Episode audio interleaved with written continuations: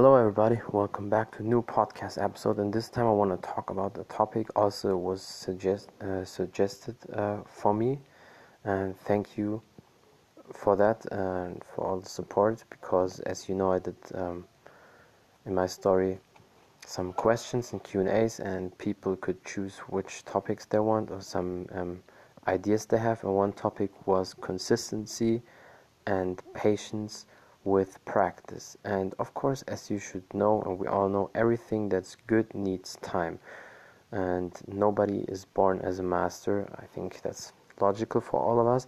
But if we talk about consistency and patience with um, practice, there's several things we need to talk about. First of all, the foundation. I always start with um, athleticism or with training, and then you can compare it or put that what you learn there into real life, into all aspects.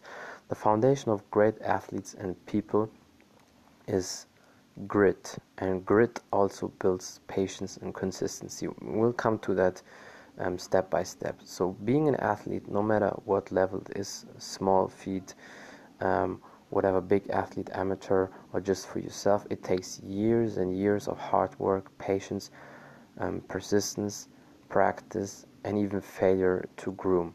And to master your skills in your sports or whatever you train. So, of course, setbacks and bad days, bad training sessions, not the best competitions, it's always there and it will be always there. So, that's no secret. But in that time, we learn how to get grit, how to grow, how to build ourselves up, how to come back stronger after setbacks. And of course, some athletes they have more losses than other athletes, and um, because they're just way better, and that's just the thing. It is what it is. Um, to every sports there are levels, and the best of the best they have the least losses. That's just it. So, and even if the other athletes do all the right things, they will never be at their level. They just have to ex- uh, accept it. But however, that doesn't mean nobody can be a champion, or they can't be good. It's just that they're not the same level like these super super athletes because they're just very rare. The one percent athletes. So putting countless hours into your athleticism while trying to balance school, work, social life, study, um, family, all that together tests you. Especially when you start as a kid, as a teenager, it tests you and it's the first really big task for you to master everything. And in that time you need as our topic says consistency and patience with practice because it's hard. And sometimes you feel like oh i can't do that. I want to give up and um, it's just too much. But then you have that day you shake yourself off. At the next day the next morning you feel great again. You say you, you know what? Yesterday i was just stupid I do it today. I push through it. I hype myself up. I go through it. I do the steps. I do the extra inches, meters, and everything. And especially strength training, but also martial arts tests you physically and mentally. It brings you to the mental edge where you can see what person am I am I really that good or am I really that person I supposed to be or I want to be or is it just a fake? Is it just a mask? And I'm not like that. That tests you. That separates you from the pack because most people when it comes to the inches and the edge when they're being tested not only physically because physically a lot of people can handle it but mentally the mental game then they give up. And that separates you from the other ones. So let's talk about grit Grit is development of character. In sports, you learn to work hard to improve, being consistent. You get setbacks, of course, but it's normal. Blood, sweat, tears, and you learn to be patient because you have no choice. If you have the setbacks, what are you going to do? Cry and slam your head against the wall or whatever, or blame other people because we are in a society where that happens a lot, but we'll we will come to that also later. So if you have these setbacks you be patient with that. Okay today was not my day or was not the best competition for me.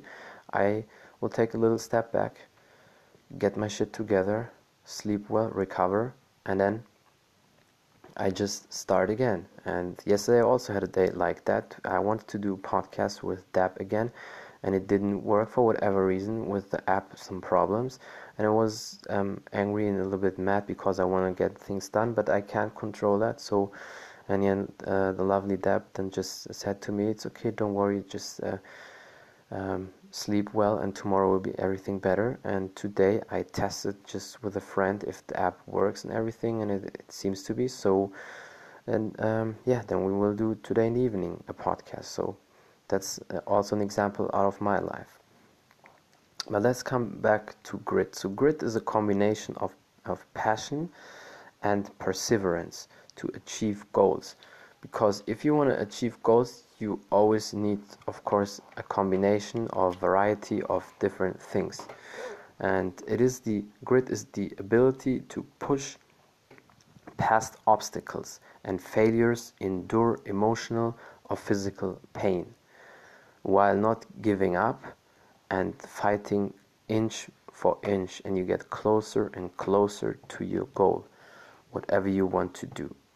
And grit is a strong predictor or indicator for success. People with grit they will have success. People without grit sorry if that says hard they will not have the success they want. They will maybe have a little bit of success small steps but they will never be um, the big winners. They will not never be the real champions or they will never uh, win the big things. So that's very important. If you don't have grit you need to work on that or you need just because grit is also that's a good thing. It has nothing to do with talent. Talent either you have it or not but grit your mental strength that's the thing you can force yourself to be like that. Then the next step patience. Patience is the combination of yeah patience persistency and time. So patience in sports life family friends with obstacles with obstacles and and so on and so on. We need to sometimes just sit back um, sit back have a just a moment for us relax take a deep breath and sometimes it's overwhelming to do all these things together but then we just need to remind ourselves okay we don't have to rush we don't wanna or can't accomplish all the goals we want in just one day one week or one year because Imagine it would be that easy. Everybody in the world almost would be successful. That would be crazy and there would be nothing special. You would be average like most people are in general now. So that's why patience is also number one for you. And that gives you, at the end of the day, the mental edge because very rare people can stick to a thing for five, ten years or more. They will, in that time, most likely give up ten times, start again, give up, start again, give up, and then one day they stop totally. So that's that's then sad. But now I will come back to the point I said. Unfortunately, in our current society, there is an emphasis of instant uh, gratification. So you want to have goals and everything you want better yesterday than today, or within a week or within a day and it's just not how it works. And people are chasing things they want immediate results and that's definitely not happening. And we live in a society where people always then blame the other people for their failure. Oh i failed the test because of him. Oh i didn't score the goal because of my uh, the the player with me. Or my coach who wasn't uh, there today. He didn't coach me that well. Always the other but never you. Always start with you first and then let's come to consistency. Consistency um, determines um, your success because always doing something is better than nothing. Then because a lot of people start, they do something for a week, for a month, and then they stop. You can see it in the gym in January when it's New Year's Eve over. People start, they go to the gym, and after February or March, they stop, and it just um, uh, are gym members on paper. So that's sad. That's why consistency, patience, consistency, and grit. These uh, things are so so important, and that's key. And because only the ones who stick to a thing, to stick to their goals with the time, will be successful, and there's no way around. People will get what they want if they stick to it just long enough and not giving up. And it's proven with so so many people. So that's why just don't give up. And why all of this matters? the lessons you learn in training are there forever so it's more than training the training is good for you you have your success your competitions you feel good you look good you're strong but these lessons you learn in training is sometimes way more important for your life because everything you get there you can take that over to the real life to all the other challenges the business relationship whatever you want to do. So that's why it's so important to have all these things together. And that's why high level athletes who also incorporate that in real life are always winners.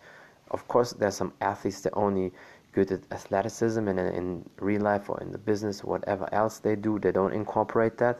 And then they just half successful and half not but if you co- incorporate what you get from training and everything into real life in all aspects, you're always winners. That's why I named that topic consistency and patience with practice. And practice just not the training and workout, everything you practice you want to do. So I sum it up again. The foundation of, of great athletes and people is grit, patience, and consistency.